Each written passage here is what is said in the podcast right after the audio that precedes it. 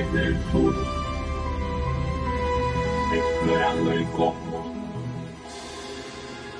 El programa que hacemos desde Argentina para todos los amantes de la ciencia de habla hispana. ¿Cómo están queridas amigas y amigos oyentes? Iniciamos el primer programa del año 2023, programa número 532 de Desde el Sur, Explorando el Cosmos, el podcast que desde hace más de 17 años les trae siempre mensualmente las novedades en todo lo que tiene que ver con la astronomía, las ciencias del espacio y la ciencia en general. Desde Buenos Aires, Argentina, les saludan Daniel Migueles y Ricardo Sánchez. Esperamos que hayan pasado unas muy felices fiestas, que hayan terminado muy bien 2022 y comenzado aún mejor 2023. Nosotros estamos aquí dispuestos, como siempre, a hablar sobre el universo, sobre los temas que nos gustan a, quienes, bueno, nos dedicamos a esta maravillosa actividad que es la astronomía. Y bueno, estamos tomando fuerzas nuevamente para encarar un nuevo año con, con lo mejor, con brindarle lo mejor a todos ustedes en astronomía, ciencias del espacio y ciencia en general. Y empezamos el programa de hoy con una pregunta, una pregunta que es muy, muy profunda y me han hecho muchas veces. Y es, ¿cuál era el tamaño del universo cuando comenzó el Big Bang? Una muy buena pregunta. Porque si hay algo que nos enseñan la cosmología y la física moderna, es que nuestro universo no pudo haber comenzado a partir de una singularidad, como muchas veces nos quieren hacer creer. Había un tamaño, pero ¿qué tan pequeño podía haber sido ese mínimo absoluto ¿no? del comienzo del Big Bang? Hoy en día, cuando miramos en cualquier dirección, hasta donde las leyes de la física nos permiten ver, los límites de lo observable, se extienden a distancias verdaderamente astronómicas, porque en los confines más lejanos de nuestros límites observables, la luz más antigua que podemos ver se emitió hace nada menos que 13.800 millones de años, que corresponde al propio Big Bang caliente.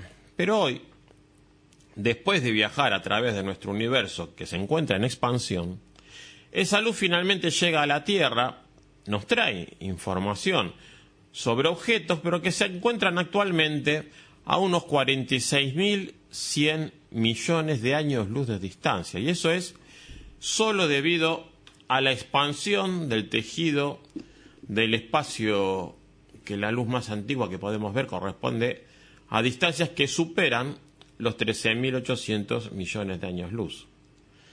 Y a medida que el tiempo continúa avanzando, podemos ver todavía más lejos, ya que hay luz que todavía está en camino y en algún momento finalmente nos va a alcanzar. No obstante, en un momento dado hay un límite a lo lejos que podemos ver, un límite al universo observable. Y esto significa que si volviéramos a cualquier punto del pasado distante, nuestro universo también tendría un tamaño finito y cuantificable, más pequeño de lo que es hoy, dependiendo obviamente de cuánto tiempo haya pasado desde ese Big Bang caliente. Pero, ¿y si volvemos todo ese camino hacia atrás, de vuelta al principio y al primer momento del Big Bang caliente en sí?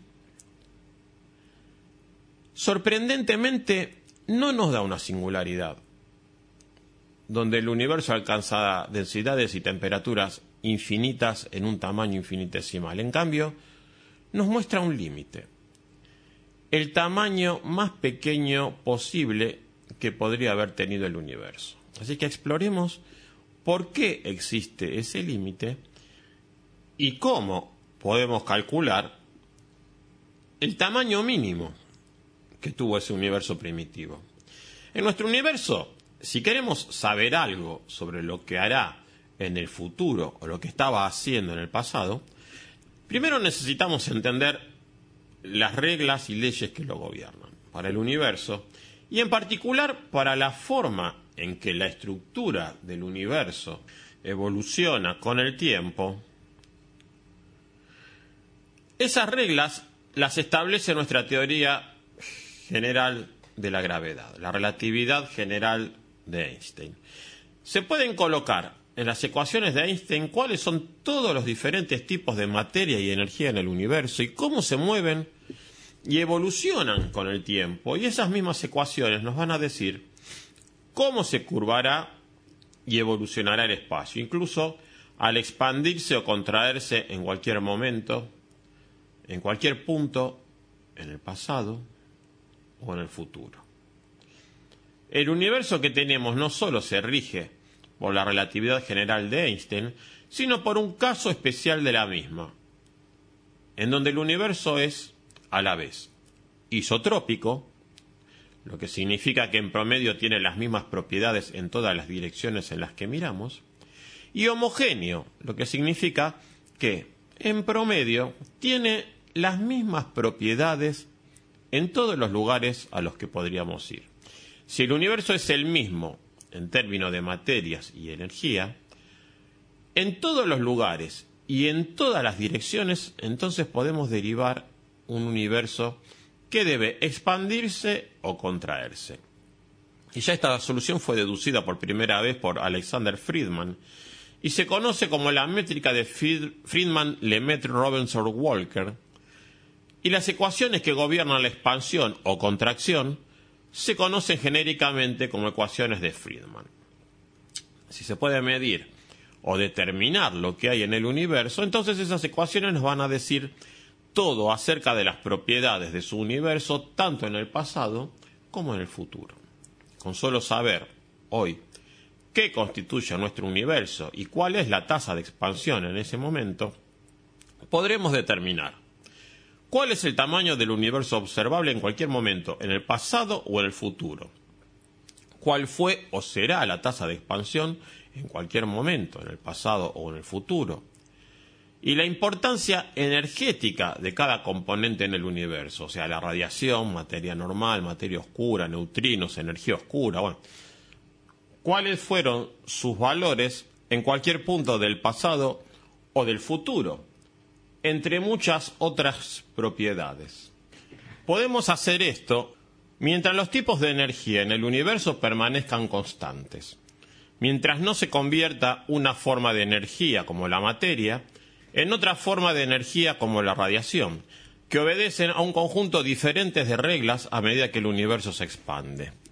Así que para comprender lo que sucedió con el universo en el pasado distante, o lo que hará en el futuro, debemos comprender no sólo cómo evoluciona cada componente individual con el tiempo y la escala, sino también comprender cuándo y bajo qué circunstancias estos diferentes componentes se transforman entre sí. Hoy, el universo tal como lo medimos se compone de las siguientes formas de energía en las siguientes cantidades. Energía oscura que constituye el 68% del universo y es una forma de energía inherente a la estructura del espacio mismo a medida que el universo se expande o se contrae, la densidad de energía oscura permanece constante. Materia oscura, que es el segundo componente más importante en el 27% del universo, eh, se agrupa como la materia y su densidad disminuye a medida que se expande el volumen del universo. Después la materia que conocemos, la materia normal, que aunque hoy es de solo el 4.9%, se diluye de la misma manera que la materia oscura. O sea, a medida que el volumen se expande, la densidad cae, pero el número de partículas permanece igual. Neutrinos, que son apenas el 0.1% del universo, son interesantes porque son muy ligeros. Y hoy, cuando el universo es frío y tiene poca energía, esos neutrinos se comportan como materia, volviéndose menos densos a medida que el universo se expande y crece en volumen. Pero desde el principio se mueven cerca de la velocidad de la luz, lo que significa que se comportan como radiación, que solo se diluye a medida que crece el volumen y que también pierden energía a medida que se extiende su longitud de onda. Y radiación, que es el 0.01% del universo actual, que es prácticamente insignificante, el hecho de que su densidad de energía disminuya muy rápido, eh, mucho más rápido que la materia, que se vuelve cada vez menos importante a medida que pasa el tiempo. Pero al principio, durante los primeros, digamos, 10.000 mm, años después del Big Bang, esa radiación fue el componente dominante del universo y posiblemente el único que importaba. Durante la mayor parte de la historia del cosmos, estos han sido los únicos cinco componentes que importaron. Y todos están presentes hoy. Y todos estuvieron presentes, o al menos creemos que todos estuvieron presentes, desde el comienzo del Big Bang caliente, cuando retrocedemos hasta donde podemos llegar con las leyes de la física que conocemos, todo es coherente con esta idea. Pero la pregunta es, ¿podemos retroceder arbitrariamente lejos? ¿Todo el camino de regreso hacia esa primera singularidad?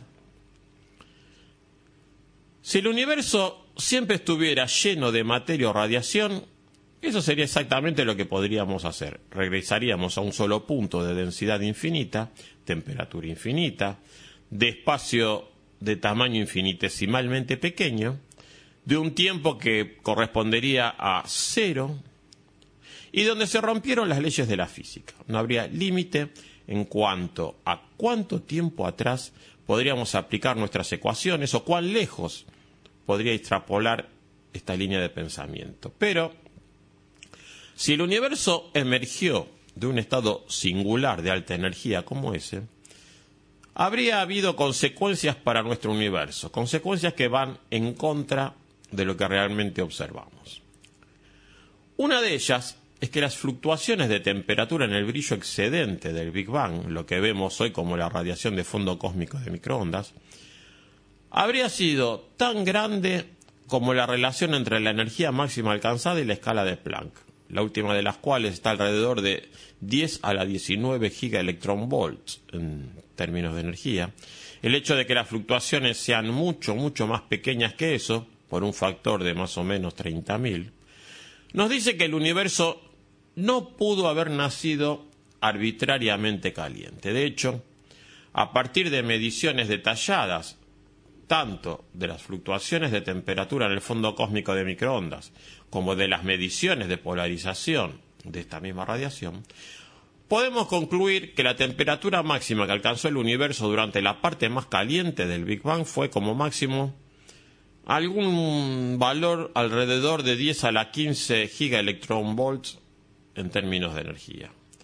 Debe haber habido un límite de cuánto tiempo atrás podemos extrapolar que nuestro universo estaba lleno de materia y radiación y en su lugar debe haber una fase del universo que precedió y estableció el Big Bang caliente. Mm, esa fase que teorizó a principios de la década de 1980, antes de que se midieran estos detalles de fondo cósmico de microondas, se conoce como inflación cósmica. Y según la teoría de la inflación, el universo, una vez que estuvo dominado por una gran cantidad de energía similar a la energía oscura, pero mucho mayor en magnitud, que hizo que el universo se expandiera a un ritmo exponencial, en donde se volvió frío y vacío, excepto por la energía inherente al campo inflacionario, y luego, en algún momento, después de expandirse así durante un tiempo indeterminado, posiblemente muy largo e incluso infinito, ese campo inflacionario decayó, convirtiendo casi toda esa energía en materia y radiación, que desencadenó y comenzó el Big Bang caliente. Y entonces, ¿qué tan caliente se puso el universo en la parte más caliente del Big Bang caliente? Bueno, Si podemos responder esa pregunta, podemos saber cuánto tiempo atrás podemos extrapolar el universo que tenemos hoy. Y podemos saber cuál es su tamaño mínimo, lo más cerca que ha estado del nacimiento de lo que conocemos como nuestro universo. Y afortunadamente existe una relación directa entre qué tan temprano llegamos al universo primitivo y qué tan caliente podría haberse puesto el universo en su fase más temprana dominada por la radiación. A partir de hoy, con nuestro universo que contiene energía oscura, materia oscura, materia normal, neutrinos y radiación, podemos empezar a hacer retroceder el reloj. Y lo que encontramos es que hoy el universo está en transición a una fase en la que se expande exponencialmente y en la que las distancias entre los objetos crecerán sin límites. Pero antes, el universo estaba dominado por la materia, donde crecía a un ritmo particular, e incluso antes de eso, estaba dominado por la radiación, donde crecía a un ritmo diferente. Incluso podemos extrapolar esto Dado cuánto tiempo pasó desde el Big Bang caliente, ¿cuál fue el tamaño del universo observable? Como se puede ver, uno puede ver a medida que recorre el universo en el espacio y en el tiempo una serie de hitos notables. Hoy 13.800 millones de años después del Big Bang, el universo tiene un radio de 46.100 millones de años luz, en todas direcciones desde nuestro punto de vista. Pero retrocediendo, cuando la materia normal y oscura combinadas comenzó a dominar la radiación en el universo, el universo tenía unos 10.000 años y un radio de unos 10 millones de años luz. Cuando el universo tenía solo unos 100.000 años luz de diámetro, aproximadamente del tamaño de la galaxia de la Vía Láctea, el universo tenía solo unos 3 años. Y si retrocedemos a cuando el universo tenía aproximadamente un año, no solo era más pequeño que la Vía Láctea en la actualidad, sino que también estaba increíblemente caliente, alrededor de 2 millones de grados Kelvin, o casi lo suficientemente caliente, como para iniciar la fusión nuclear. Cuando el universo tenía solo un segundo de edad, en realidad estaba demasiado caliente para que ocurriera la fusión nuclear, ya que cualquier núcleo pesado creado sería destruido inmediatamente por una colisión energética, y el universo solo habría estado a unos 10 años luz en cualquier dirección que miremos, suficiente para encerrar solo los nueve sistemas estelares conocidos más cercanos al nuestro. Y si retrocediéramos aún más, hasta cuando el universo tenía solo una trillonésima de segundo, 1 por 10 a la menos 12, encontraríamos que era solo del tamaño de la órbita de la Tierra alrededor del Sol, una unidad astronómica, y que la tasa de expansión del universo en ese momento era 10 a la 29 veces eh, superior al actual. Y sin embargo hay un límite de cuánto podemos retroceder en el tiempo, que corresponde a la temperatura más alta que el universo podría haber alcanzado. Si dejáramos que nuestro universo se caliente demasiado desde el principio, se vería que se formó un espectro energético de ondas gravitacionales. No necesitaríamos un observatorio como LIGO para verlo, porque se imprimiría en la señal de polarización del fondo cósmico de microondas. Y cuanto más estrictos se vuelven nuestros límites, es decir, cuanto más tiempos pasamos sin detectar ondas gravitacionales del universo primitivo y más estrictamente podemos restringir su presencia, más baja significa que podría haber sido esa temperatura más alta registrada. Hace solamente unos 15 años solo podíamos limitar el equivalente energético de esa temperatura a aproximadamente 4 por 10 a las 16 gigaelectronvolts. Pero las mediciones posteriores y de mayor precisión han reducido ese valor sustancialmente. Hoy podemos decir que el universo no se calentó más en el periodo más caliente del Big Bang que alrededor de unos 10 a la 15 gigaelectronvolts en términos de energía. Y eso establece un límite de hasta dónde se puede extrapolar hacia atrás el Big Bang caliente. A un tiempo de unos 10 a las menos 35 segundos y una escala de distancia de aproximadamente un metro y medio. Al universo, en las primeras etapas, podemos atribuirle un tamaño, no podría haber sido más pequeño que aproximadamente el tamaño de un ser humano. Esa es una mejora enorme y reciente de aproximadamente un factor de 10 hace más de una década, cuando en su lugar habríamos dicho no más pequeño que una pelota de fútbol. Y no importa lo tentador que puede hacer pensar que el universo surgió de un punto singular de temperatura y densidad infinitas, y que todo el espacio y el tiempo surgieron de ese punto de partida, no podemos hacer esa extrapolación responsablemente y seguir siendo consistentes con las observaciones que se han hecho. Solo podemos hacer retroceder el reloj una cierta cantidad finita hasta que la historia cambie con el universo observable de hoy y toda la materia y energía dentro de él, que no puede ser más pequeña que el tamaño de un adolescente humano típico. Más pequeño que eso, veríamos fluctuaciones en el brillo sobrante del Big Bang que simplemente no están allí.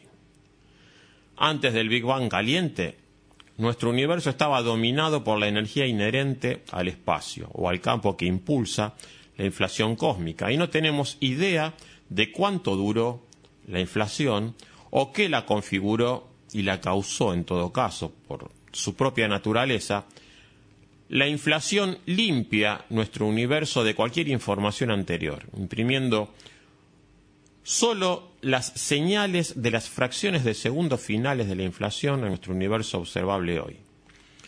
Para algunos eso es un error, que exige una explicación propia, pero para otros esta es una característica que destaca los límites fundamentales no sólo de lo que se conoce, sino también de lo que se puede conocer. Observar al universo y lo que nos dice sobre sí mismo es, en muchos sentidos, algo así como la experiencia más humillante de todas. Pasamos al primer tema musical, seleccionado por el gran Daniel Migueles, y en instantes continuamos con más desde el sur, explorando el cosmos.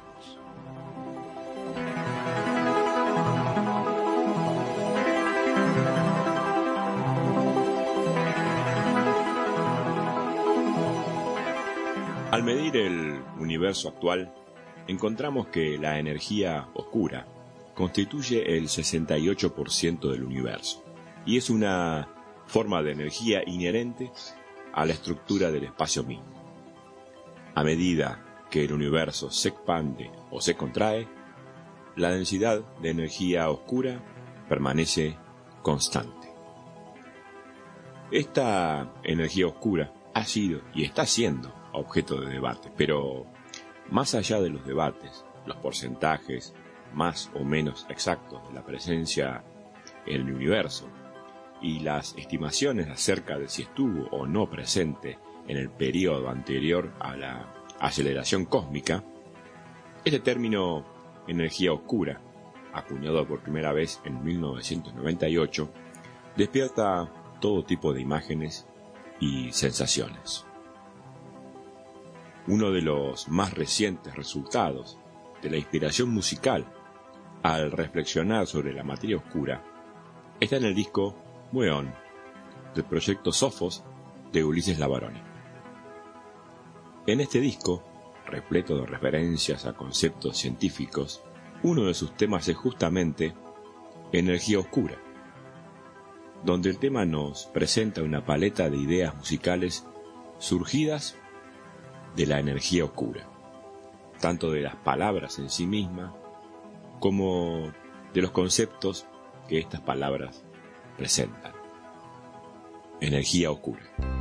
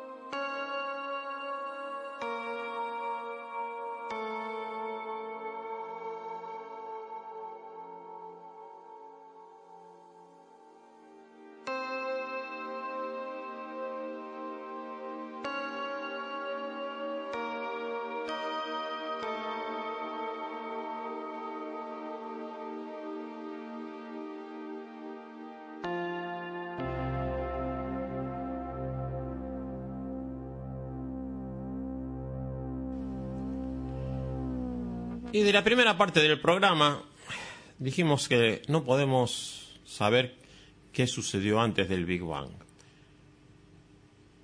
Podemos decir que en ese momento nuestro universo se volvió algo así como amnésico. De todas las preguntas que los humanos nos hemos hecho alguna vez, quizá la más profunda es, ¿de dónde vino todo esto que vemos a nuestro alrededor? Durante generaciones nos contamos historias de nuestra propia creación y elegimos la narración que nos sonaba mejor. La idea de que podíamos encontrar las respuestas examinando el universo era extraña hasta hace poco, cuando las mediciones científicas comenzaron a resolver los acertijos que habían bloqueado a filósofos, teólogos y pensadores por igual. El siglo XX nos trajo la relatividad general, la física cuántica y el Big Bang. Todo esto acompañado de espectaculares éxitos observacionales y experimentales. Estos marcos nos permitieron hacer predicciones teóricas que luego sometimos a prueba y pasaron con gran éxito mientras que las alternativas se fueron descartando. Pero al menos para el Big Bang dejó algunos problemas inexplicables que nos obligaron a ir más allá. Y cuando lo hicimos, encontramos una conclusión incómoda con la que todavía contamos hoy. Cualquier información sobre el comienzo del universo ya no está contenida dentro de nuestro cosmos observable. Y aquí viene la historia desconcertante de cómo lo descubrimos. Es así. En la década de 1920, hace casi un siglo, nuestra concepción del universo cambió para siempre cuando dos conjuntos de observaciones se unieron en perfecta armonía. Durante los últimos años, los científicos dirigidos por Bestos Liefert habían comenzado a medir líneas espectrales, características de emisión y absorción de los átomos, de una variedad de estrellas y nebulosas. Y debido a que los átomos son iguales en todas las partes del universo, los electrones dentro de ellos hacen las mismas transiciones, tienen los mismos espectros de absorción y de emisión, no importa en dónde se encuentren. Pero algunas de estas nebulosas, las espirales y elípticas en particular, tenían corrimientos al rojo extremadamente grandes que se correspondían a altas velocidades de recesión, más rápido que cualquier otra cosa de nuestra galaxia. Y a partir de 1923, Edwin Hubble y Milton Hamason comenzaron a medir estrellas individuales en estas nebulosas, determinando las distancias hacia ellas. Estaban mucho más allá que nuestra propia Vía Láctea, a millones de años luz de distancia en la mayoría de los casos. Cuando se combinaron las mediciones de distancia y corrimiento al rojo, todo apuntaba a una conclusión ineludible que también estaba respaldada teóricamente por la teoría general de la relatividad de Einstein. El universo se estaba expandiendo. Cuanto más lejos está una galaxia, más rápido parece alejarse de nosotros. Y podemos deducir de esto que, si el universo se está expandiendo hoy, eso significa que todo lo siguiente debe ser cierto. El universo se está volviendo menos denso, ya que la cantidad fija de materia que contiene eh, ocupa volúmenes cada vez mayores. También es verdad que el universo se está enfriando, ya que la luz dentro de él se estira a longitudes de onda más largas, y las galaxias que no están unidas gravitacionalmente se están alejando con el tiempo. Esos son algunos hechos notables y alucinantes, ya que nos permiten extrapolar lo que le sucederá al universo a medida que el tiempo avance inexorablemente. Pero las mismas leyes de la física que nos dicen lo que sucederá en el futuro, también pueden decirnos lo que sucedió en el pasado, como ya vimos, y el universo mismo no es una excepción. Si el universo se expande, se enfría y se vuelve menos denso hoy, eso significa que en el pasado era más pequeño, más caliente y más denso. La gran idea del Big Bang era extrapolar esta idea hacia atrás tanto como fuera posible, a estados cada vez más calientes, más densos y más uniformes a medida que avanzamos más y más hacia atrás. Y eso condujo a una serie de predicciones notables que incluyen que las galaxias más distantes deberían ser más pequeñas, más numerosas, de menor masa y más ricas en estrellas azules calientes que sus contrapartidas modernas.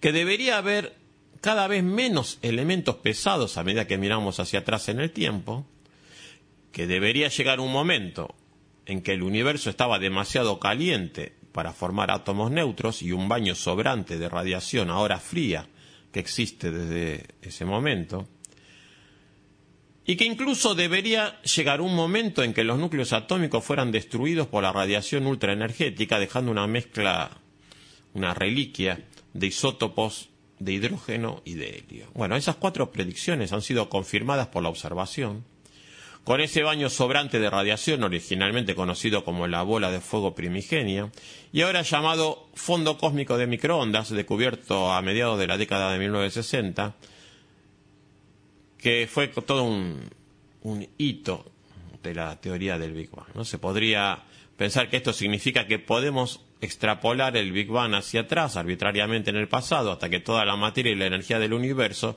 se encuentran en un solo punto, pero ya vimos que no.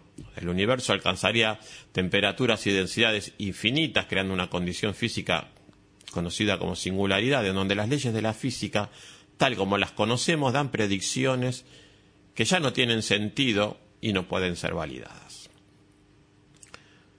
Pero por fin, después de milenios de búsqueda, habíamos conseguido encontrar un origen lógico para el universo. El universo descubrimos que comenzó con un Big Bang hace un tiempo finito, correspondiente al nacimiento del espacio y del tiempo, y que todo lo que hemos observado ha sido producto de esas secuelas. Por primera vez teníamos una respuesta científica que verdaderamente indicaba no sólo que el universo tuvo un comienzo, sino cuándo ocurrió ese comienzo. En palabras de Georges Lemaitre, la primera persona en reunir la física del universo en expansión, se podría decir que tuvimos un día sin ayer. Solo que hubo una serie de acertijos sin resolver que planteó el Big Bang que no presentó respuestas en ese momento. Por ejemplo, ¿por qué las regiones que estaban causalmente desconectadas, es decir, que no tenían tiempo para intercambiar información incluso a la velocidad de la luz, tenían las mismas temperaturas entre sí? ¿Por qué la tasa de expansión inicial del universo, que funciona para expandir las cosas, y la cantidad total de energía en el universo, que gravita y lucha contra la expansión, estaban perfectamente equilibradas desde el principio en más de 50 decimales. Y finalmente, ¿por qué si alcanzamos estas temperaturas y densidades ultra altas desde el principio, no quedan restos de reliquias de esos tiempos en nuestro universo hoy? A lo largo de la década de 1970, los mejores físicos y astrofísicos del mundo se preocuparon por estos problemas y teorizaron sobre las posibles respuestas a estos acertijos. Y luego, a finales de 1979, un joven teórico llamado Alan Guth se dio cuenta de que algo espectacular estaba cambiando la historia. Una nueva teoría que se conocía como inflación cósmica y postulaba que quizás la idea del Big Bang era sólo una buena extrapolación a un cierto punto en el tiempo donde fue precedida y establecida por este estado inflacionario. En lugar de alcanzar altas temperaturas, densidades y energías arbitrarias, la inflación establece que el universo ya no estaba lleno de materia y radiación, pero en cambio poseía una gran cantidad de energía intrínseca a la estructura del espacio mismo, lo que provocó que el universo se expandiera exponencialmente, en donde la tasa de expansión no cambia con el tiempo, que conduce al universo a un estado plano, vacío y uniforme, hasta que termine esa inflación, y que cuando termina, la energía que era inherente al espacio mismo, la energía que es la misma en todas partes, excepto por las fluctuaciones cuánticas impresas sobre ellas, se convierte en materia y energía, que es lo que da resultado el Big Bang caliente. Teóricamente, este fue un salto brillante porque ofreció una explicación física plausible para las posibles propiedades observadas que el Big Bang por sí solo no podía explicar. las regiones causalmente desconectadas, tienen la misma temperatura porque todas surgieron del mismo parche, digamos, inflacionario del espacio. La tasa de expansión y la densidad de energía estaban perfectamente equilibradas porque la inflación le dio la misma tasa de expansión y densidad de energía al universo antes del Big Bang y no quedaron remanentes de alta energía porque el universo solo alcanzó una temperatura finita después de que terminó la inflación. De hecho, la inflación también hizo una serie de predicciones novedosas que diferían de las del Big Bang no inflacionario, lo que significaba que podíamos salir a probar estas ideas. Y se han recopilado los datos que ponen a prueba cuatro de esas predicciones. El universo debería tener un límite superior máximo no finito para las temperaturas alcanzadas durante el Big Bang caliente. La inflación debería poseer fluctuaciones cuánticas que se conviertan en imperfecciones de densidad en el universo que son 100% adiabáticos, con entropía constante. Algunas fluctuaciones deberían estar en escalas de un superhorizonte, digamos, las fluctuaciones en escalas más grandes que la luz, podrían haber viajado desde el Big Bang caliente, y esas fluctuaciones deberían ser casi, pero no perfectamente, invariantes en escala, con magnitudes ligeramente mayores en escalas grandes que en escalas pequeñas. Con datos de satélites como COBE, WMAP y Planck, hemos probado los cuatro y solo la inflación, y no el Big Bang caliente no inflacionario, produce las predicciones que están en línea con lo que se ha observado. Pero esto significa que el Big Bang no fue el comienzo de todo, fue solo el comienzo de nuestro universo tal como lo conocemos. Antes del Big Bang caliente, hubo un estado conocido como inflación cósmica que finalmente terminó y dio lugar a ese Big Bang caliente. Y hoy podemos observar las huellas de la inflación cósmica en el universo, pero solo por la última diminuta y minúscula fracción de segundo de inflación. Solo tal vez los últimos 10 a la menos 32 segundos más o menos podemos observar las huellas que dejó la inflación en nuestro universo. Es posible que la inflación durara solo ese tiempo o mucho más. Es posible que el estado inflacionario fuera eterno o que fuera transitorio, surgiendo de otra cosa. Es posible que el universo haya comenzado con una singularidad o haya surgido como parte de un ciclo o haya existido para siempre. Pero esa información no existe hoy en nuestro universo. La inflación, por su propia naturaleza, borra todo lo que existía en el universo preinflacionario. En muchos sentidos, la inflación es como presionar el botón cósmico de reinicio. Todo lo que existió antes del estado inflacionario, en todo caso, se expande tan rápido y completamente que todo lo que nos queda es un espacio vacío y uniforme con las fluctuaciones cuánticas que crea la inflación superpuesta.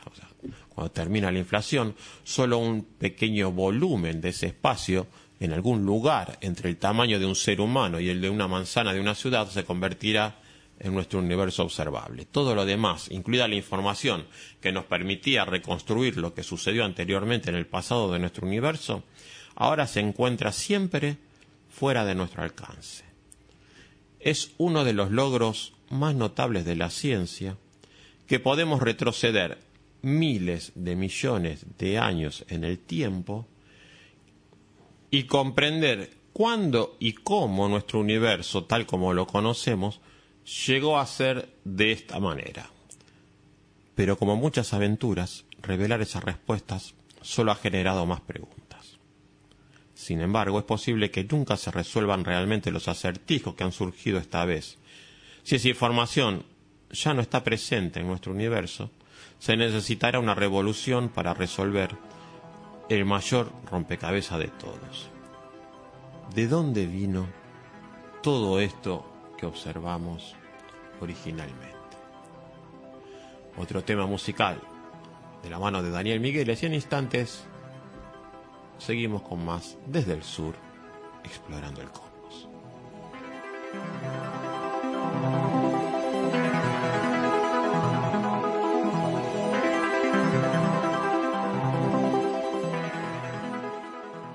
Todos los intentos para entender el origen, el corazón mismo del universo, constituyen intentos para comprender y avanzar sobre la última frontera. ¿Cuándo y cómo comenzó el universo? Y en paralelo por entender desde un punto de vista científico cuál fue el corazón que dio impulso al universo actual, también el mundo del arte se sintió interpelado, cuestionado y motivado por dar, por ensayar una respuesta. Uno de los intentos más recordados fue el de Toru Takemitsu, un notable compositor e intérprete autodidacta japonés, fallecido en 1996 que, entre varios de sus muchísimos logros, fue el primero que creó una obra filarmónica en la que se combinaron por primera vez instrumentos occidentales y orientales. En la banda de sonido de la serie Cosmos de Carl Sagan se ofrece un extracto de una de sus obras llamada justamente Dentro del corazón del universo, ejecutado por la NHK Symphony Orchestra, en donde explica la calma y los matices previos al comienzo de todo nuestro universo. Dentro del corazón del universo.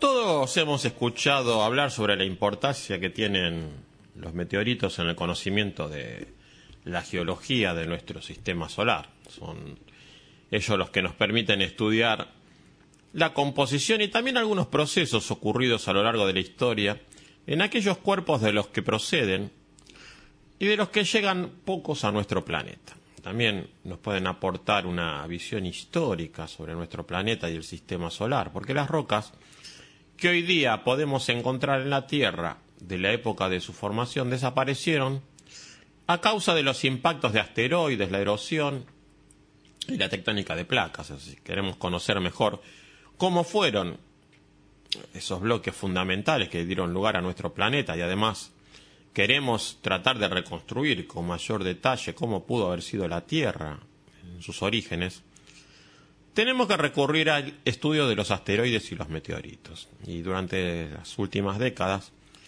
se hicieron muchos descubrimientos, pero nos quedan todavía muchos interrogantes. Por ejemplo, ¿de dónde proviene el agua de nuestro planeta? ¿Formaba parte de la Tierra durante su formación o llegó después a partir de los impactos de cometas y asteroides? Una de las cosas que hemos aprendido es que más o menos un 5% de la masa de nuestro planeta, podría provenir de las zonas más externas de nuestro sistema solar, que es una zona que está dominada por gases y elementos que son volátiles, como el agua, pero cuya proporción seguramente ha ido variando con el tiempo, sobre todo tras el impacto que dio lugar a la formación de la Luna. Pero con estos estudios también aparecen interrogantes por ejemplo, si incorporó la Tierra a estos elementos volátiles antes o después de su formación.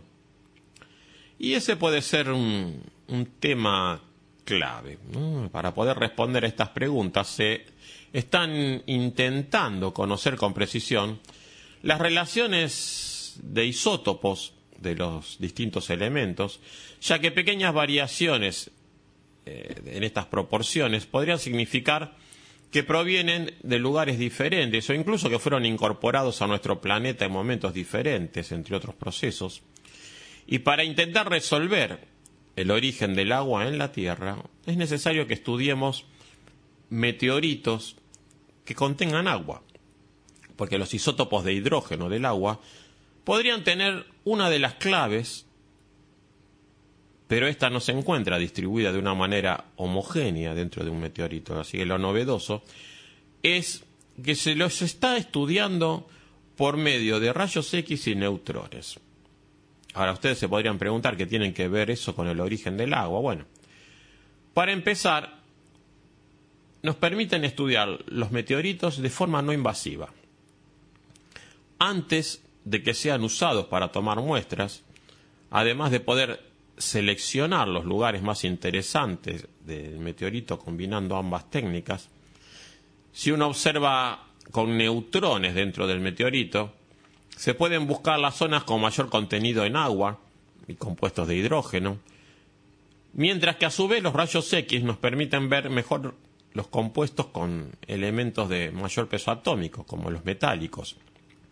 Y las dos técnicas, cuando se combinan, permiten que hagamos un modelo tridimensional del interior del meteorito, con la que los científicos pueden decidir qué zonas son más adecuadas para el análisis para medir las relaciones isotópicas del hidrógeno y así quizás conseguir mejores respuestas que permitan responder el origen del agua de nuestro planeta. Además, nos permiten hacer mapas de composición para saber sin tener que cortar la relación entre los distintos elementos que hay en el interior de los meteoritos, estudiar el alcance de las alteraciones que han sufrido y su estructura sin necesidad de destruir las muestras para su estudio y que se preserven para estudiar en el futuro. Esa técnica no solo es aplicable en el estudio de meteoritos, sino que también se puede aplicar a otros campos de la geología e incluso tal vez si a las muestras que seamos capaces de traer de Marte ahí por la década del 2030. ¿Podemos extender entonces esta técnica para estudiar el origen del agua en Marte? Bueno, aunque parezca una obviedad, es lógico pensar que no toda el agua del sistema solar se encuentra en nuestro planeta y, sin dudas, uno de los planetas de los que más nos interesa saber su historia por sus fuertes implicaciones geológicas y también astrobiológicas es Marte, especialmente porque sabemos que ahí tuvieron masas de agua estable en la superficie durante quizás los mil primeros millones de años de existencia, y porque seguramente el responder a la pregunta sobre el origen de su agua nos va a ayudar a comprender también de dónde pudo venir el agua de la Tierra, ya que en definitiva los dos planetas son rocosos y podría haber ciertas similitudes en el modo de llegada del agua a los planetas interiores. En un estudio reciente se hicieron un estudio de 31 meteoritos marcianos, entre ellos el famoso ALH 84001, que es famoso porque allá por 1996 se creyó que tenía formas de vida en su interior. Fue anunciado por un equipo de la NASA y en realidad al día de hoy todavía siguen siendo eh, conclusiones un poco cuestionadas. Pero bueno, el origen del agua en los planetas no deja de generar siempre una gran controversia en general se aceptaba que el agua de las superficies planetarias y sus atmósferas venía principalmente de la desgasificación que se dio en el enfriamiento y actividad volcánica de estos, y que de alguna forma el agua venía incluida desde el momento de la formación de los planetas. Pero estos nuevos estudios sugieren lo contrario, o al menos para el caso de Marte, y es que la mayor parte del agua habría llegado al planeta después de su formación, especialmente a partir de los condritas carbonáceas, que son esos meteoritos ricos en carbono, pero que también pueden contener un alto porcentaje de agua y que provienen del sistema solar exterior, desde los donde los elementos eh, volátiles podrían condensarse con una mayor facilidad, formando parte de los cuerpos que posteriormente impactarían contra los planetas, especialmente en las primeras etapas luego de la formación del sistema solar, cuando esas colisiones fueron un fenómeno muy común, tal como vemos en la actualidad en las superficies de cuerpos que menos han cambiado, como la Luna o Mercurio. Ahora, ¿cómo podemos llegar a esa conclusión? Debido al estudio de las concentraciones de dos isótopos de cromo, el cromo 54 y el cromo 53 en los meteoritos marcianos, y comparándolas con la de las condritas carbonáceos, se observó que las relaciones isotópicas en ambos son muy parecidas, así que la fuente del cromo 54, que es muy raro en Marte, podría provenir de este tipo de meteoritos. Y si estimamos que aproximadamente un 10% de contenido del agua en las condritas carbonáceas y si hacemos un balance de cuántos impactos fueron necesarios para conseguir esas relaciones isotópicas en los meteoritos marcianos, se calculó que a través del impacto de meteoritos que proviniesen del exterior del sistema solar, se podría haber formado una capa de agua de más de 300 metros de profundidad que cubriese todo el planeta, a lo que habría que sumarle el agua que sí se habría formado por el enfriamiento del planeta, y la actividad volcánica, pudiendo llegar a formar océanos de hasta de un kilómetro y medio de profundidad. Pero también hay que tener en cuenta los porcentajes de las aguas con diferentes procedencias que han existido en Marte, que no se hace en estos estudios, aunque está claro que el agua llegada después de la formación del planeta es un porcentaje muy significativo. Sin dudas, estudiar los meteoritos y mejorar las técnicas de análisis a medida que van surgiendo, nos van posibilitando el descifrar paso a paso la historia del agua en todo nuestro sistema solar. Volvemos luego de otro tema musical de las manos de Daniel Migueles.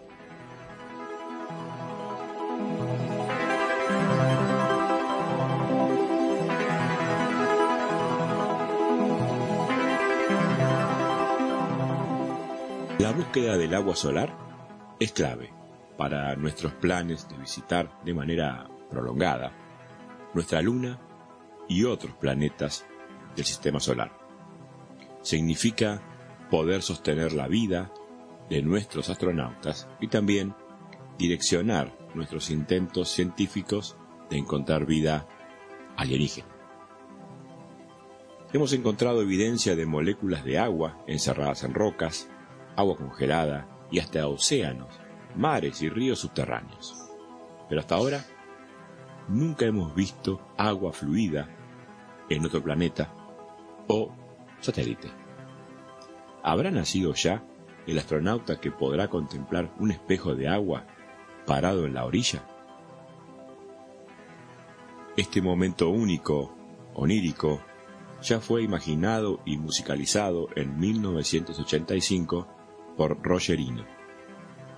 En su disco Voces se encuentra el tema At the Water's Edge, al borde del agua.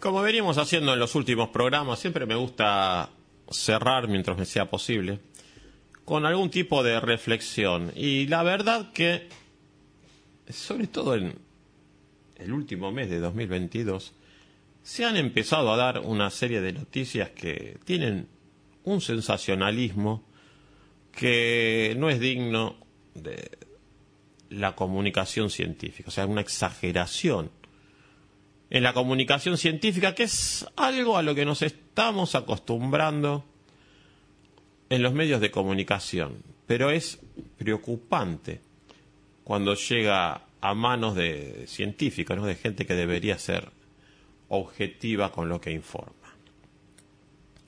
Tal vez por fama y prestigio, tal vez por la presión para publicar papers que permitan que sus trabajos de investigación sostengan un financiamiento. Bueno, en definitiva, los científicos son tan humanos como todos, pero bueno, hay un par de casos de estos eh, en noticias que se dieron, como les decía, a finales de 2022 y quería analizar con ustedes.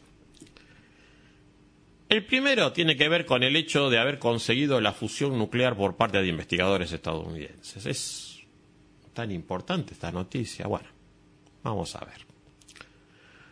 La fusión de pequeños núcleos atómicos en otros más grandes, con la liberación asociada de partículas que transportan mucha energía de movimiento, es el mecanismo que alimenta el horno del Sol y las estrellas, como sabemos. Esto ya se sospechó por primera vez en la década de 1920 y se confirmó allá por la de 1930. En cambio, la fisión nuclear, que es la ruptura de núcleos más grandes en pedazos más pequeños, se descubrió en la década del 1930 y se usó para generar energía en 1942.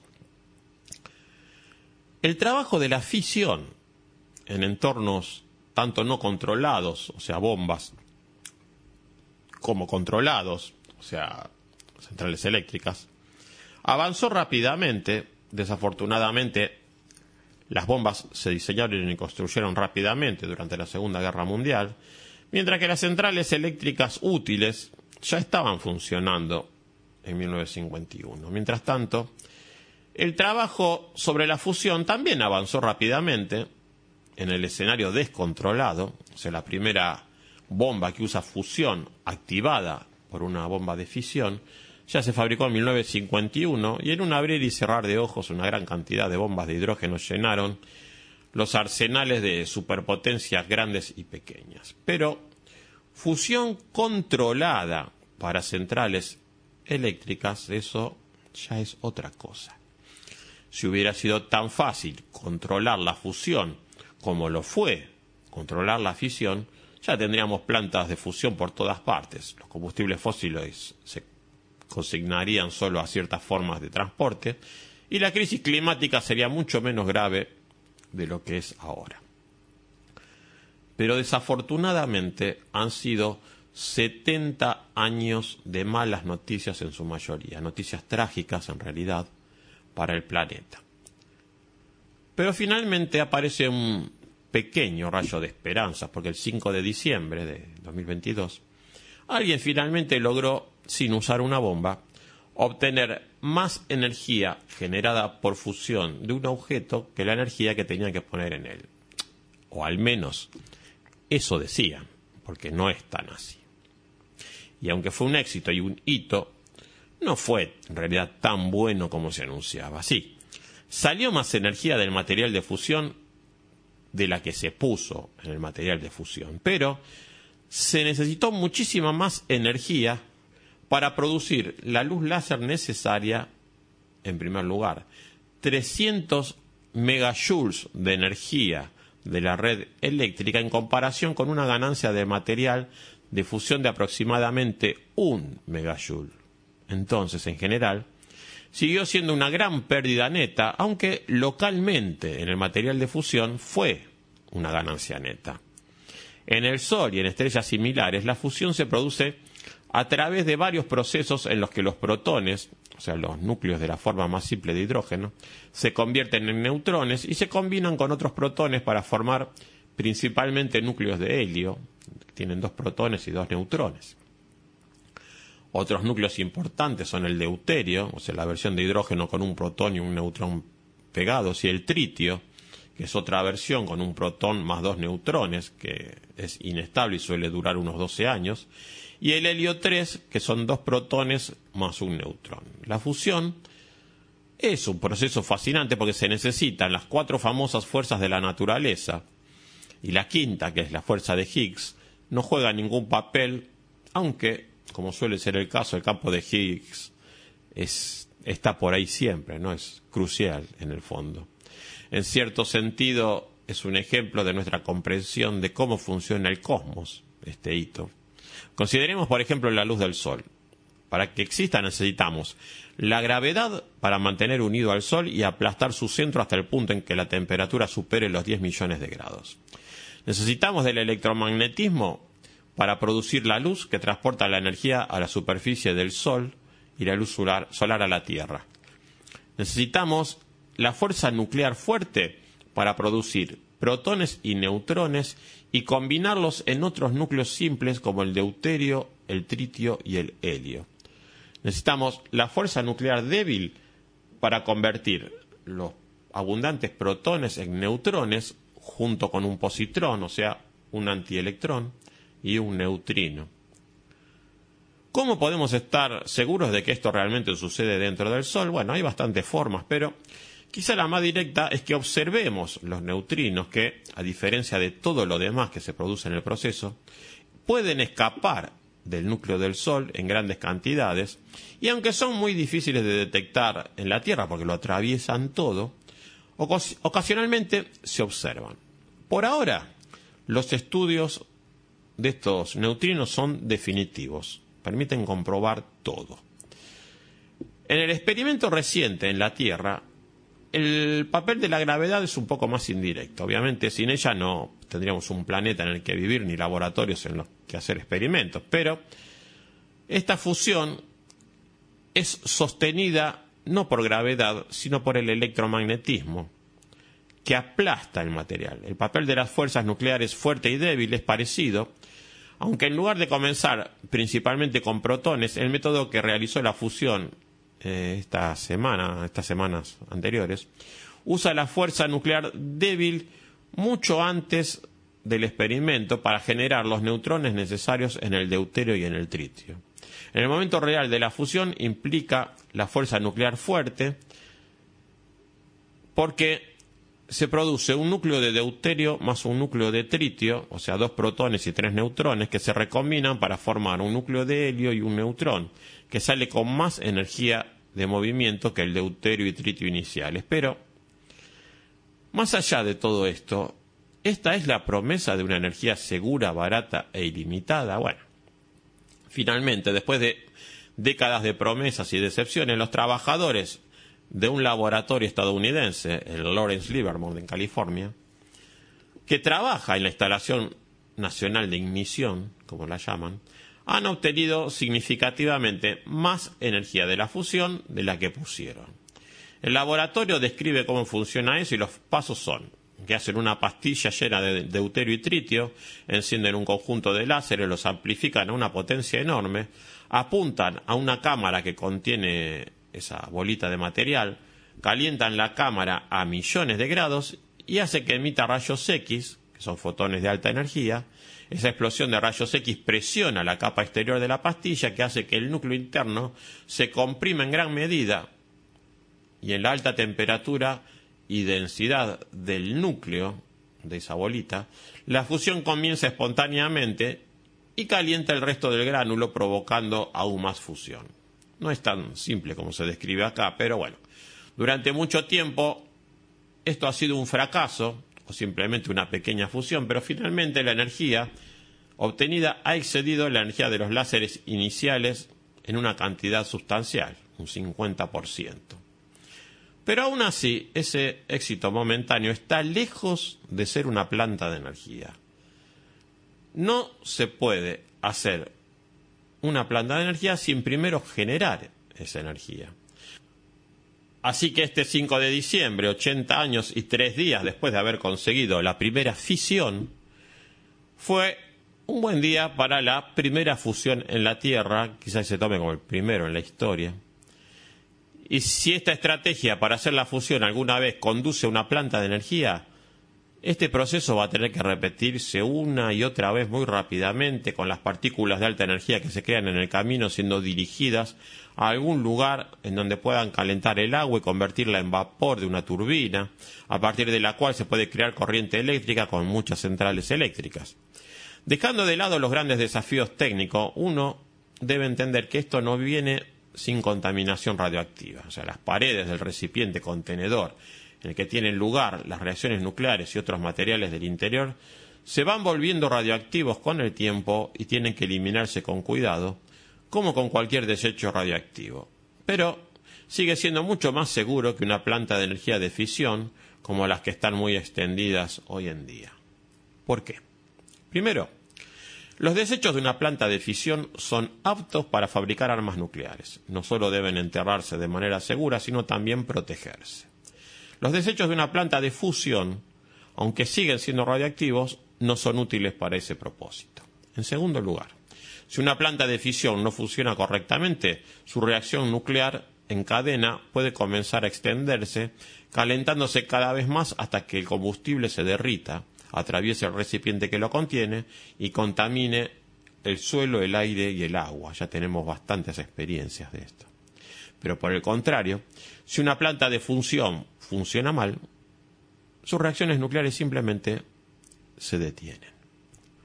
Y el tercero, la extracción de uranio es mala para el medio ambiente y el uranio mismo puede convertirse en combustible para armas nucleares. En cambio, la extracción de hidrógeno implica tomar un poco de agua y pasar una corriente eléctrica a través de ella. Es cierto que es un poco más complicado que esto, obtener deuterio y especialmente tritio, que se necesita. El tritio se obtiene del litio, que requiere minería. Pero aún menos cavar agujeros gigantes en las montañas y contaminar las aguas subterráneas con metales pesados. Mientras tanto, Ambas formas de energía nuclear tienen la ventaja de que no arrojan grandes cantidades de carbono a la atmósfera y evitan el tipo de derrames, de entre otras cosas. Entonces, aunque estamos muy lejos de tener fusión nuclear como fuente de energía, algunos dicen más de 30 años, y aunque habrá que lidiar con algunos desechos nucleares, hay buenas razones para tomar nota de ese día.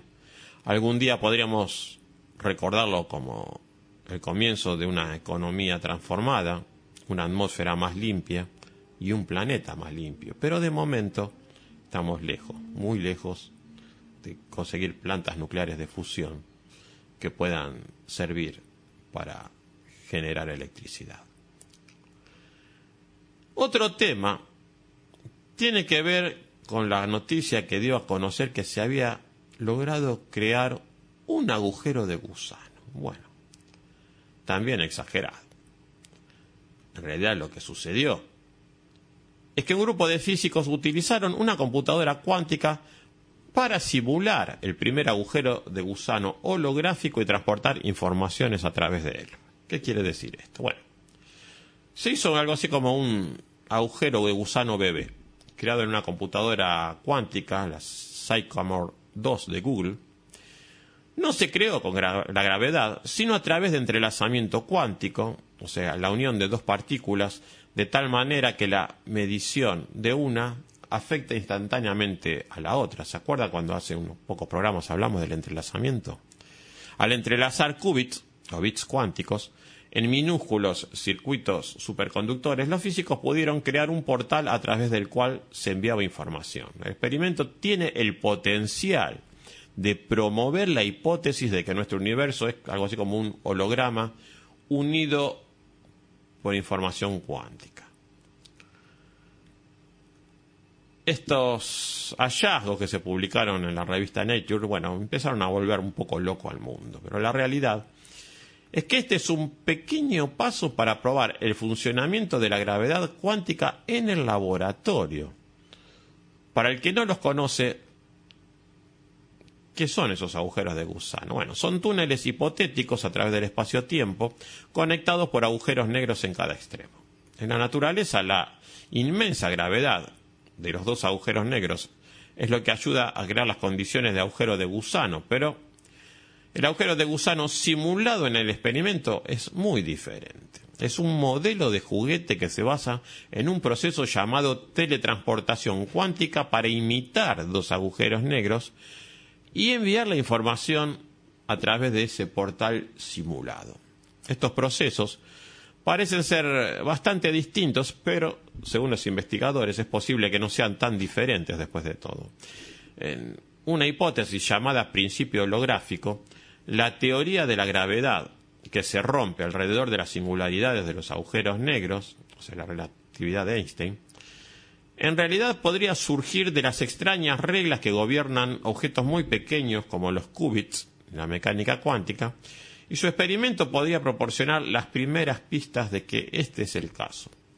Afortunadamente, los análogos de los agujeros negros en la computadora cuántica no son los mismos que los monstruos que sabemos que consumen todo y que acechan el espacio, pero los investigadores no están seguros de si podrían haber simulado los agujeros negros lo suficientemente exactos como para considerarlos al menos variantes extrañas de los reales.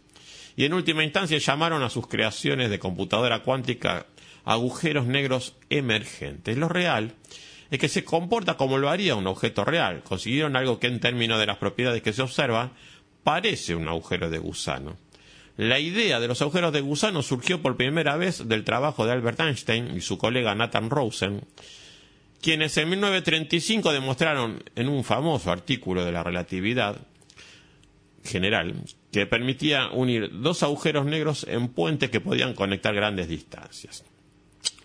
La teoría fue un intento de ofrecer una explicación alternativa a los puntos en el espacio llamados singularidades, los núcleos de los agujeros negros donde la masa se ha concentrado infinitamente en un solo punto, creando un campo gravitacional tan poderoso que el espacio-tiempo se distorsiona hasta el infinito y las ecuaciones de Einstein colapsan. Y si los agujeros de gusano existieran de alguna manera, razonaron Einstein y Rosen, entonces la relatividad general es correcta. Un mes antes del famoso artículo de 1935, Einstein, Rosen y su colega Boris Podolsky habían escrito otro artículo. En esa investigación hicieron una predicción que, a diferencia del artículo posterior sobre la relatividad general, no pretendía reforzar la teoría cuántica, sino desacreditarla por sus ridículas implicaciones. Si las reglas de la mecánica cuántica fueran ciertas, decían los físicos, las propiedades de dos partículas podrían vincularse inextricablemente de tal manera que medir una afectaría a la otra, incluso si las dos estuvieran separadas por una enorme brecha. ¿Le suena esta historia? Ya la conté hace poco yo, ¿no? Einstein se burló del proceso conocido hasta ahora como entrelazamiento cuántico, del que, como decía, hablamos hace poco y lo llamaba acción espeluznante a distancia, pero desde entonces se ha observado y de hecho los físicos lo usan comúnmente. A pesar de haber producido esas dos predicciones innovadoras, la aversión de Einstein por la incertidumbre inherente y la rareza de la física cuántica podría haberlo cegado ante una idea vital y es que las dos predicciones podrían, de hecho, estar conectadas. Al separar la relatividad general y la teoría cuántica, los físicos se han quedado sin comprender de los reinos en donde la gravedad y los efectos cuánticos chocan, como el interior de los agujeros negros o el punto infinitesimal en el que se concentró el universo en el momento del Big Bang. Desde que Einstein llegó a ese callejón sin salida, la búsqueda de dónde se juntan lo grande y lo pequeño, esa teoría del todo, ha llevado a los físicos a proponer todo tipo de proposiciones coloridas. Una es el principio holográfico, que postula que todo el universo es una proyección holográfica en 3D de procesos que se desarrollan en realidad en una superficie remota en 2D. Esta idea tiene sus raíces ya en el trabajo de Stephen Hawking en la época de la década del 70. que planteó la aparente paradoja de que si los agujeros negros realmente emitieran radiación de Hawking, o sea, partículas virtuales que surgían al azar desde cerca del horizonte de sucesos, eventualmente se evaporarían rompiendo las reglas, o una regla importante de la mecánica cuántica, de que la información no puede ser destruida. La relatividad general y la mecánica cuántica ya no parecían simplemente irreconciliables y a pesar de sus muchas predicciones increíblemente precisas, incluso podrían estar equivocadas. Pero para resolver este problema, los defensores de la teoría de cuerdas, cuyo objetivo era reconciliar la mecánica cuántica y la relatividad, empezaron a utilizar observaciones de que la información contenida en un agujero negro estaba vinculada con el área de superficie 2D de su horizonte de eventos, que es el punto más allá del cual ni siquiera la luz puede escapar, de su atracción gravitacional. Incluso la información sobre la estrella que colapsó en el agujero negro se entretejió en fluctuaciones en la superficie de ese horizonte antes de codificarse la radiación de Hawking y envidarse antes de la evaporación del agujero negro. En la década de 1990, los físicos teóricos Leonard Susskind y Gerard Tufts se dieron cuenta de que la idea no tenía por qué quedarse ahí, porque si toda la información de una estrella 3D pudiera presentarse en un horizonte de eventos 2D, quizás el universo, que tiene su propio horizonte de expansión, fuera el mismo, una proyección 3D de información 2D. Desde esa perspectiva, las dos teorías que parecen inconexas de la relatividad general y la mecánica cuántica podrían no estar separadas en lo absoluto. La deformación gravitacional del espacio-tiempo junto con todo lo demás que vemos podría emerger como una proyección holográfica brillando a partir de las interacciones diminutas de partículas diminutas en la superficie de menor dimensión de un horizonte de agujeros de gusano.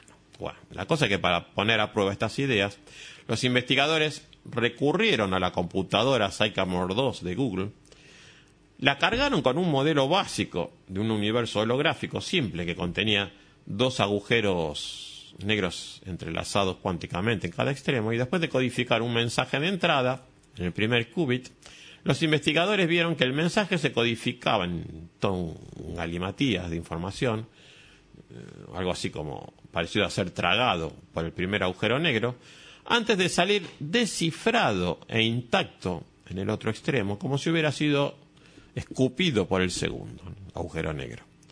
La física que estaba ocurriendo ahí en principio es como si tuviéramos dos computadoras cuánticas que estuvieran en diferentes lados de la Tierra y si mejoráramos un poco esa tecnología, podríamos hacer un experimento muy similar en donde la información cuántica desaparece, por ejemplo, en el laboratorio de Harvard y aparece en el, en el laboratorio perdón, del Caltech. Eso sería más impresionante, pero lo que en realidad hicieron fue simular todo dentro de un solo chip. No obstante, la física de la que estamos hablando, en teoría, es la misma en ambos casos. El aspecto sorprendente del truco este del agujero de gusano no es que el mensaje se transmitiera de alguna forma, sino que salió completamente intacto y en el mismo orden en que entró, que son pistas clave de que el experimento se estaba comportando como si existiera un agujero de gusano físico y que los agujeros de gusano físicos, a su vez, podrían ser alimentados de esta manera. Bueno, los investigadores notaron que la información atravesó una brecha minúscula, son unos pocos factores más grandes que la distancia más corta concebible en la naturaleza, que es la longitud de Planck. Y bueno, eso para los teóricos teóricos, ¿eh? teóricos es todo un hito. En el futuro quieren diseñar experimentos de mayor complejidad, realizarlos en hardware más avanzado y enviar códigos a mayores distancias. Dicen que el siguiente paso es, en lugar de enviar información a través de un agujero de gusano, simular enviar algo físico, como una partícula subatómica, que no requiere un gran salto teórico, pero necesitarían una densidad de qubits lo suficientemente grande como para crear un mini agujero negro real. Experimentalmente se está muy, muy lejos de eso. La gente que no conoce del tema y escuchó esta noticia se preguntaba, ¿se podría meter algo en el agujero de gusano? Y la realidad es que, como les dije, que no, nada que ver. Esto es apenas un buen avance teórico.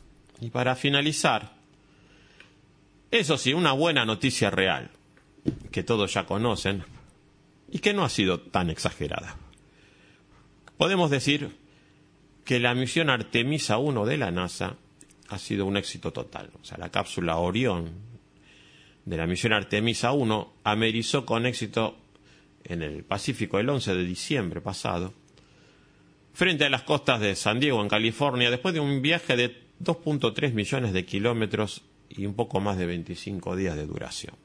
La mayor cápsula diseñada para llevar humanos jamás construida, con una masa de 8 toneladas y media y un diámetro de 5 metros, que realizó una doble reentrada sobre el Pacífico. Después de casi 26 días, los únicos problemas experimentados por la Orión han sido algunas pérdidas de comunicación temporales en ciertas frecuencias, un pequeño fallo del sistema de distribución de electricidad y una interferencia no prevista entre los propulsores y los sensores estelares de la nave. El único fracaso, entre comillas, de Artemisa 1 ha sido los CubeSats lanzados juntos con la nave Orión, que todos pasaron cerca de la Luna el 21 de noviembre. De los 10 lanzados, solo 4 parecen estar funcionando correctamente. Eh, los otros o han fallado directamente o no han logrado su misión principal. Aunque hay uno, el Luna HMAP, que intentará colocarse en órbita lunar dentro de unas semanas. En todo caso, fue un fallo de esos satélites que se debe a las limitaciones técnicas de los mismos y a los numerosos retrasos sufridos por Artemisa 1. No es culpa directa de la NASA o del sistema SLS Orión. Eh, en cuanto a récords, bueno, la verdad que Artemisa 1 logró superar el récord del Apolo 13 de nave espacial capaz de llevar seres humanos que se ha alejado más de la Tierra, aunque al ser una misión no tripulada, obviamente se trata de un récord un poco, bueno, ficticio. Tras años de retrasos y sobrecostos, el diseño del cohete SLS Block 1 y de la nave Orión han sido validados después de estas pruebas y tras esta misión, ya Estados Unidos se podría decir que dispone del mayor lanzador orbital del mundo en servicio y de una nave capaz de llevar a cabo misiones tripuladas de espacio profundo. Por otro lado, la NASA se vuelve a poner al tope, ¿no? Por tener un lanzador y una nave tripuladas de su propiedad, algo que no veíamos desde la retirada del transbordador espacial en 2011. Y ahora, todo está listo para que la misión Artemisa 2 despegue en 2024, más bien 2025 o más allá en una misión de 10 días con cuatro personas rumbo a la Luna, aunque primero habrá que reparar y modificar toda la plataforma de lanzamiento, la ML1, que sufrió daños durante el lanzamiento, además de desarrollar los sistemas de soporte vital de la nave Orión. Por otra parte, el éxito de Artemisa 1 pone en foco a SpaceX, que es la encargada de desarrollar el módulo lunar SLS para las misiones Artemisa 3 y 4. Hasta el momento, los retrasos con el SLS y la Orión habían enmascarado la demora en la puesta en servicio del sistema de lanzamiento Starship. Pero ahora, todos los ojos van a quedar sobre SpaceX, que debe tener lista la versión lunar del Starship para una prueba no tripulada en 2024 y para la misión Artemisa 3 en 2025, siendo muy optimistas. Pero bueno, en definitiva, Artemisa 1 es un punto de inflexión para la Agencia Espacial Estadounidense. Los que vengan con el resto de las misiones, bueno, será cuestión de, de ir viendo con el tiempo los avances que se consigan.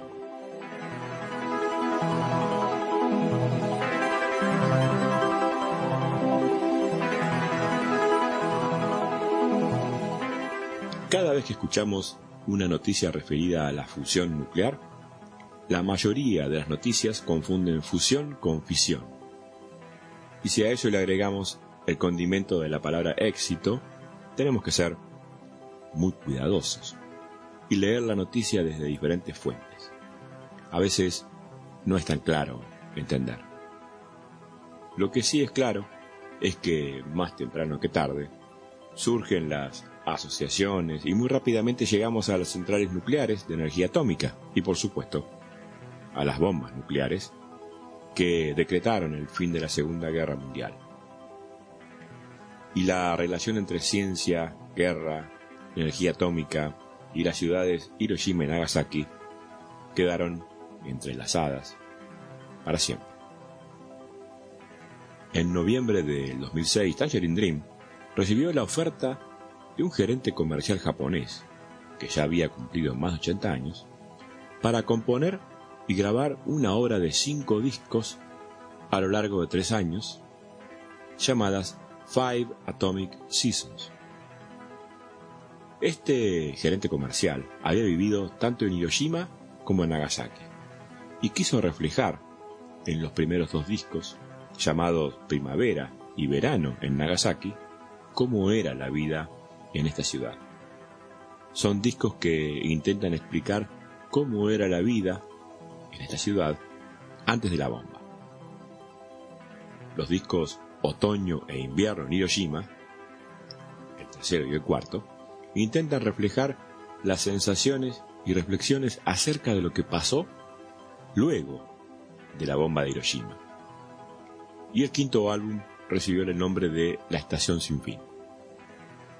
En el tercer disco llamado Otoño en Hiroshima, se describen las ocho enseñanzas que este ejecutivo japonés que encargó la obra recibió en una visita a un monasterio zen, referidas a los secretos de la vida y la muerte. Y el décimo tercer tema de este disco se llama Omnisciencia, que deja planteada una gran reflexión, solo al examinar el significado de la palabra. Por un lado, significa el conocimiento de muchas ciencias o materias, pero también significa el conocimiento de todas las cosas reales y posibles. Si se conocen y se consideran solo algunas ciencias o materias, la bomba tiene una explicación científica política. Pero si incluimos todas las ciencias, por ejemplo, el cambio climático o las ciencias que estudian la humanidad, la bomba no debería haber existido nunca. Omnisciencia.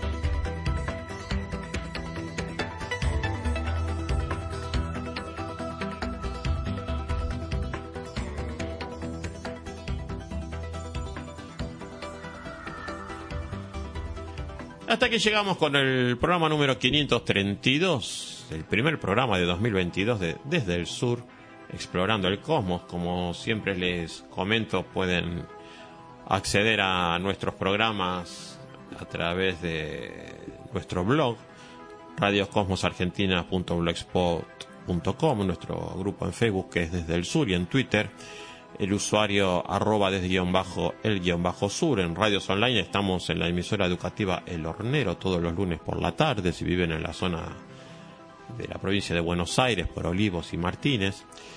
Nuestros programas se almacenan en el portal para podcast en español por excelencia que es iVoox en iVoox.com y en más calidad en archive.org cuyo link pueden encontrar en nuestro blog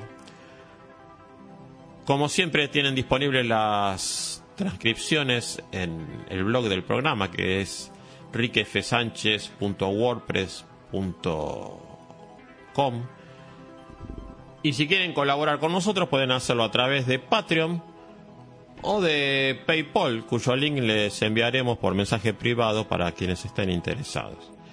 Nos despedimos hasta el próximo mes con más desde el sur explorando el cosmos. Les deseamos excelentes semanas y los consejos de siempre. No dejen de observar y muy buenos cielos para todos. Hasta la próxima.